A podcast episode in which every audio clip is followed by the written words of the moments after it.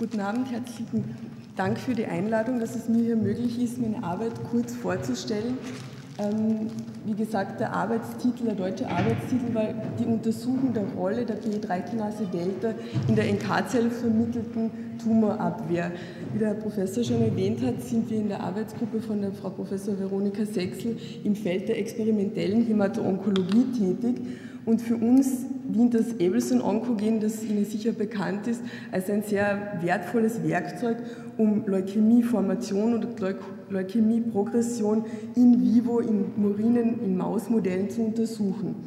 Ähm, das Philadelphia-Chromosom findet sich bekannterweise bei fast allen Patientinnen, die an chronisch-myeloischer Leukämie leiden und auch an, bei vielen Patienten, die an akut lymphoblastischer Leukämie erkranken.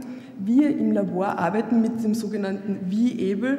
Das ist eine retroviral kodierte Form des Abelson-Onkogens. Und dieses retrovirale Onkogen ermöglicht es uns, zum Beispiel Knochenmark oder fetale Leberzellen aus den entsprechenden Mäusen zu generieren, also verschiedene Knockout-Mäuse haben wir zur Verfügung. Wir generieren daraus die Zellen und können die mit diesem Onkogen transformieren und damit können wir die initiale Transformation durch das Onkogen oder auch Tumorprogression in vivo studieren. Warum ist das wichtig? Wie Sie wissen, ist die Goldstandardtherapie äh, das bekannte Imatinib, auch bekannt unter Glivec. Doch das Problem dabei ist, und auch bei den Nachfolgepräparaten, äh, die primär darauf abzielen, die äh, Bindungsstelle für das ATP im Ebeson-Onkogen zu blockieren, ist, dass es sehr häufig zur Entwicklung von Resistenzen gegen die Therapie kommt. Und nun ist es natürlich wichtig, neue Therapiestrategien zu finden, um andere Strategien zu finden, um die chronische myeloische Leukämie zu therapieren. Eine Besonderheit des Abelson-Onkogen ist es, dass es sehr viele verschiedene Signalwege aktivieren kann und neben bekannten Signalwegen wie zum Beispiel dem Ras-MAP-Kinase AP1-Signalweg ist auch der PI3-Kinase-Signalweg. PI3-Kinase steht für Phosphoinositol-3-Phosphat-Kinase-Signalweg. Und nun war es meine Aufgabe, diesen Signalweg explizit zu untersuchen in seiner Relevanz, in seiner Bedeutung ähm, in der Entwicklung von neuen Inhibitoren, die also dann in der Therapie der chronischen myeloischen Leukämie angewendet werden könnten. Stellt sich natürlich die Frage, warum gerade B3-Kinase Delta, wobei ich vielleicht erwähnen muss, Delta steht dafür, dass es eine, sich um eine bestimmte katalytische Isoform der B3-Kinasen handelt, die den großen Vorteil haben, dass, oder die, die, die, den großen Vorteil hat, dass sie explizit in den weißen Blutkörperchen exprimiert ist. Somit würde man also Nebenwirkungen, die durch die äh, Chemotherapie auftreten können, vielleicht einschränken können.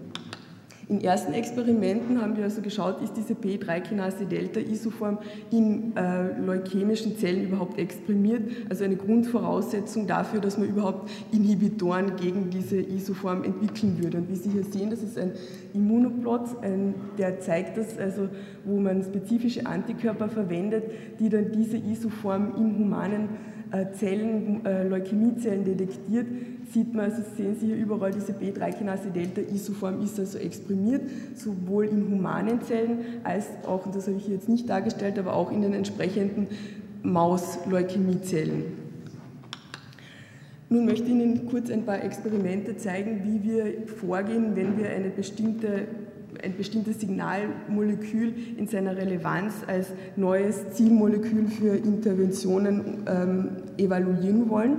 Und zwar können wir dann zuerst ersten, in einer ersten Fragestellung untersuchen, was passiert, wenn eben dieses Signalmolekül, in dem Fall die P3-Kinase Delta, fehlt und es zu einer Transformation, zu einer initialen Transformation oder Konfrontation mit dem Onkogen kommt. Und da gibt es sogenannte Colony Formation Assays und die funktionieren so, dass man also entweder Knochenmarkszellen oder Zellen von fetalen Lebern der entsprechenden Tiere, das wären eben Kontrolltiere oder eben Tiere, die Knockout-Tiere sind, die eben diese bestimmte Isoform aufgrund bestimmter genetischer Modifikationen nicht äh, beinhalten.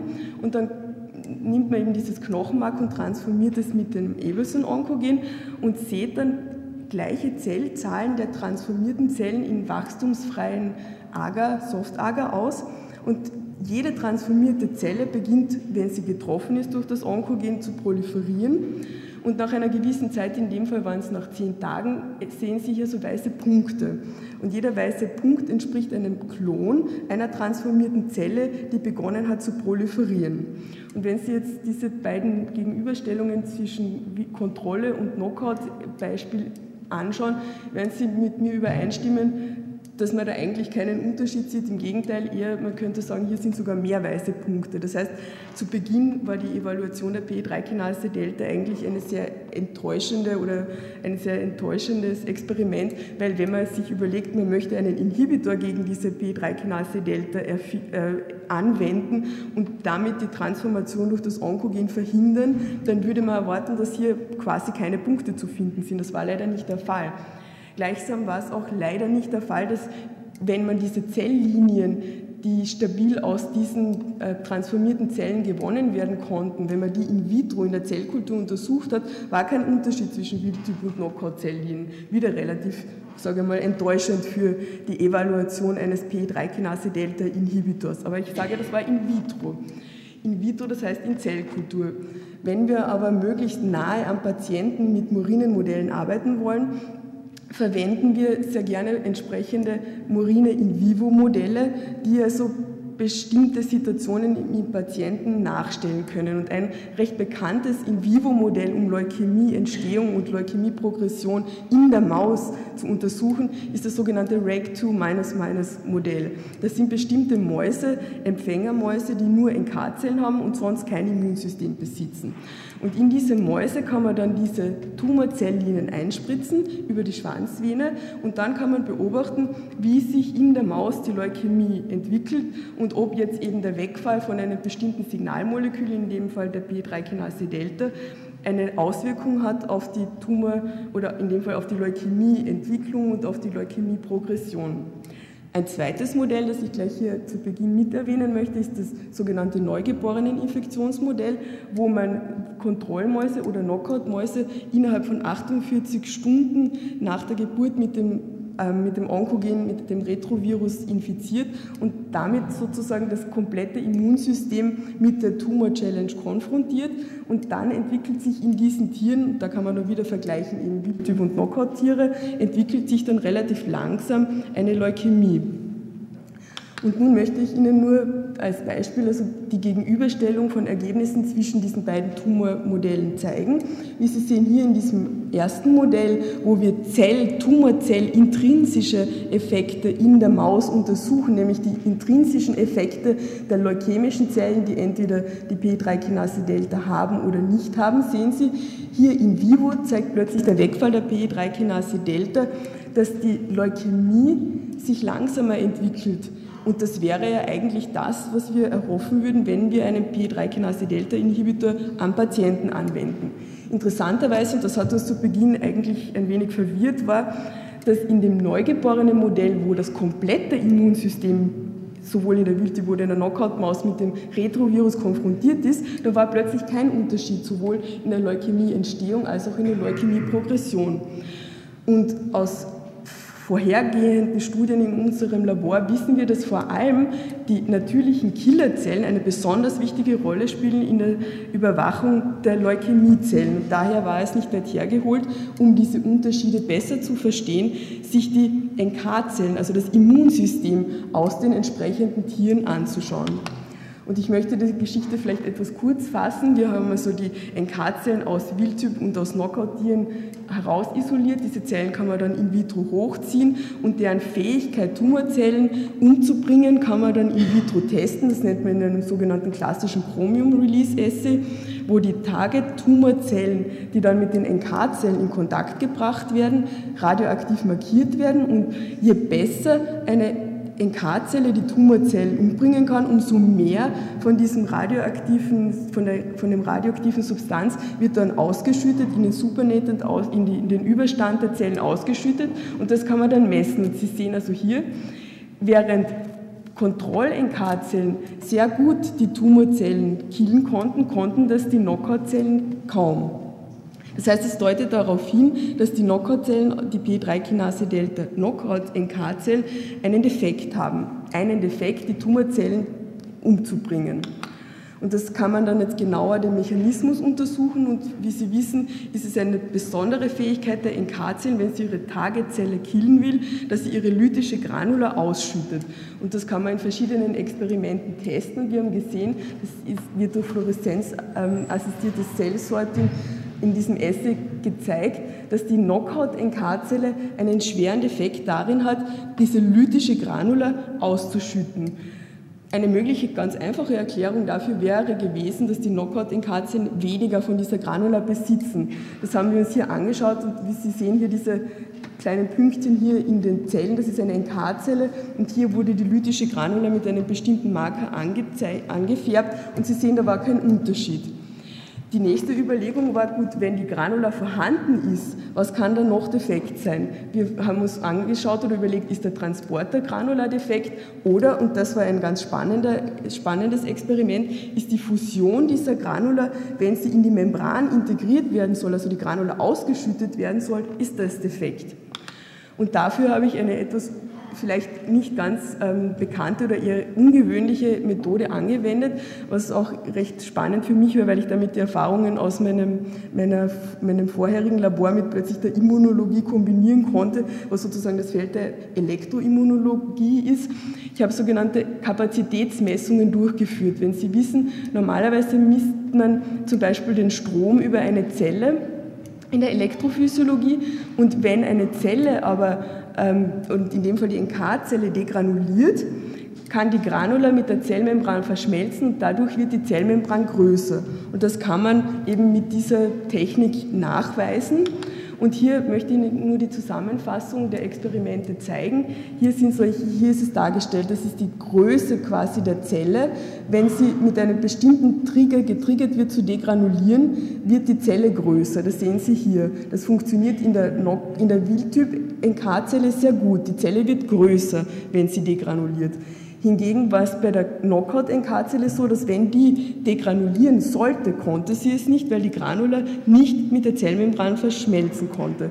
Und das haben wir hier sehr oft mit einem hohen N durchgeführt, um als Statistik rechnen zu können. Und wie Sie sehen, der Defekt, der Defekt der P3-Kinase Delta NK-Zelle, ihre Targetzellen zu killen, liegt offensichtlich darin, dass die NK-Zelle es nicht schafft, ihre lytische Granula auszuschleusen und diese Granula mit der Zelle, mit der Zellmembran verschmelzen zu lassen. Das heißt, hier haben wir es geschafft, den Mechanismus des NK-Zelleffekts genauer zu beschreiben. Das heißt, nun komme ich eigentlich eh schon zur, zur TQ-Message dieser Arbeit. Im Grunde muss man, wenn man die P3-Kinase Delta in der Therapie der Leukämie evaluieren will, muss man ganz grundsätzlich zwei wichtige Aspekte beachten und im Grunde die, die Rolle der PE3-Kinase Delta in den verschiedenen Zellkompartimenten unterschiedlich oder explizit evaluieren. Weil in den NK-Zellen bedeutet der Wegfall der, der PE3-Kinase Delta eine Schwächung der Zellen. Es ist quasi eine Nebenwirkung der PE3-Kinase Delta-Inhibition, also zu einer Schwächung des Immunsystems kommt. Andererseits ist es das, was man eigentlich für eine, für eine therapeutische Inhibition der P3-Kinase-Delta sich wünschen würde, Tumorzellintrinsische Effekte durch eine Inhibition der P3-Kinase-Delta würden bewirken, dass es zu einer Hemmung der Leukämieprogression kommt. Und nachdem man im Grunde schon immer wieder versuchen möchte, auch in, in, in Mausmodellen die Situation am Patienten doch möglichst gut nachzustellen, haben wir ein Experiment aufgesetzt, indem wir gesagt haben, okay, wir möchten wissen, wie ist die Situation, wie ist der Nettoeffekt, wenn wir beides kombinieren, nämlich die, Defizienz der P3-Kinase in dem Immunsystem, jetzt repräsentiert durch die NK-Zellen, und die Defizienz in den Tumorzellen. Und wenn man das dann vergleicht quasi mit der Situation, dass die P3-Kinase Delta im gesamten System der Maus vorhanden ist. Das heißt, man würde quasi nachstellen einen unbehandelten Patienten, verglichen mit einem Patienten, der eben sozusagen mit diesem P3-Kinase-Delta-Inhibitor behandelt ist. Und das in dem Fall, die Erkenntnis war der Nettoeffekt, wenn Sie hier diese Survival-Kurven der, der Tiere vergleichen, war quasi null. Das heißt, was bedeutet das? Im Grunde ist die therapeutische Inhibition der B3-Kinase-Delta erstens ein zweischneidiges Schwert und im besten Sinne bedeutet es für den Patienten, gut, es bedeutet keine, keine, keinen Bonus für den Patienten, keinen positiven Effekt. Was bedeutet es im negativen Sinn oder im Worst Case würde es bedeuten, durch die Inhibition des Immunsystems würde man den Patienten durch die Therapie besonders sogar zusätzlich schwächen, was sich ja dann auch wieder sogar negativ, gegen alle Erwartungen negativ auswirken würde. Und im positiven Fall, wenn man sagen würde, okay, wenn man vielleicht durch Spielen der der Dosis, die man verwendet oder wenn es unterschiedliche Sensitivitäten der, der Zellen für diese Inhibitor gibt, könnte man halt schon hoffen, dass vielleicht doch eine Inhibition der, der P3-Kinase Delta dann eine neue Therapieoption bringt. Das heißt, da sind natürlich weitere Studien nötig, um das also dann Dosis-Wirkungskurven zu bestimmen und die Situation dann teilweise vielleicht auch an, an humanen Zellen auszutesten, um dann das besser evaluieren zu können. Und zum Schluss möchte ich auch noch einmal die, die, ähm, mich bedanken auch bei den Leuten, die in dieser Arbeit ähm, involviert waren. Das war eben vor allem die Frau Professor Veronika Sechsel, unter deren Leitung die Arbeit äh, passiert ist, dann die Frau Simmer und die Kollegen, die also mitgeholfen haben, diese Arbeit ähm, zu schaffen. Und dann möchte ich mich eben auch noch ganz herzlich bedanken ähm, bei allen Leuten, die also in Kollaborationen beteiligt waren, bei der Jury Researcher of the Month ich habe mich sehr über diese Auszeichnung gefreut und auch Ihnen äh, für die Einladung hier und dass es mir möglich war, die Arbeit vielleicht kurz einmal ein bisschen Grundlagenforschung, die Theorie hier hereinzubringen.